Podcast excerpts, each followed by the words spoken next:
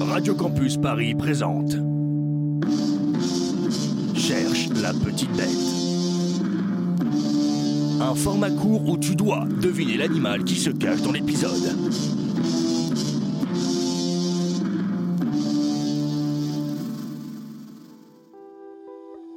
Des circonstances exceptionnelles nous obligent à produire notre émission à distance de chacun, une visioconférence de l'extrême avec Jean-Louis et notre nouvel interlocuteur, Rana.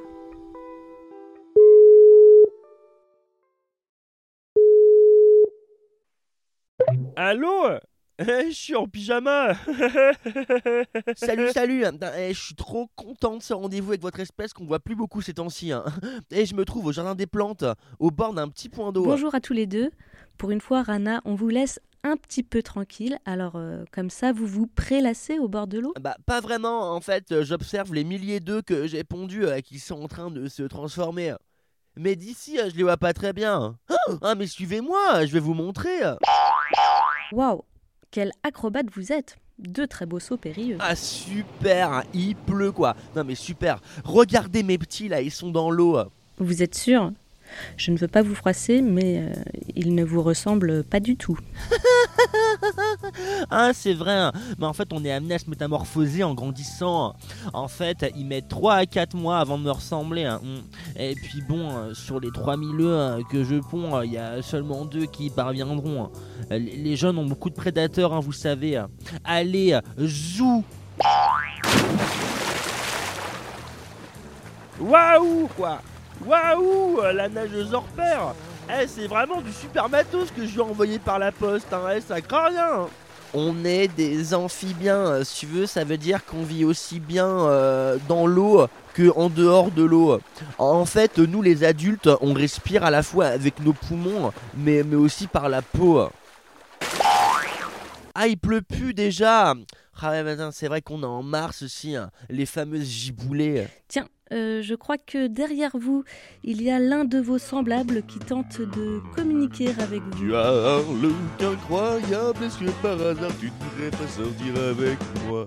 Euh, non, ça va, j'ai déjà pondu des œufs. Allez, ciao Ah bon? Bon, ben, tant pis. Un peu bizarre quand même cette approche. Mais non, mais en fait, en cette période de fin d'hiver, c'est la période de reproduction hein, et les mâles chantent. Ils gonflent deux petits sacs qu'ils ont sur les côtés de leur visage qui produisent des sons différents euh, selon les individus. Bon, et après, on a toute tendance à préférer les mâles qui coassent très très fort. hein. C'est un atout. Ah, très bien. Mais hmm, d'ailleurs, est-ce que vous avez des ennemis?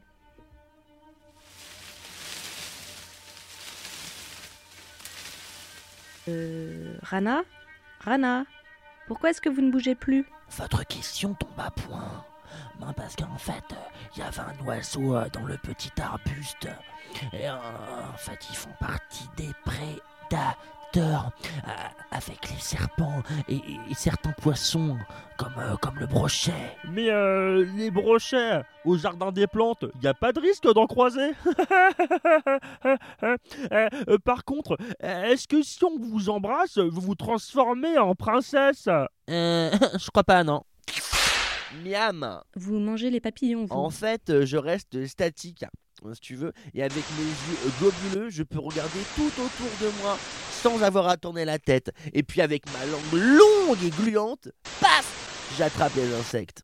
En plus, avec ma peau, euh, je me camoufle bien entre l'eau et la verdure des feuilles. Ouh là là, ça bug. Ah ouais, ouais, il y a trop de monde sur le réseau. hein. Je crois qu'il va falloir s'arrêter là, Colette. hein. Ok, ça marche. Je lui transmets un DM, un message, pour la remercier. Allez, salut Jean-Louis.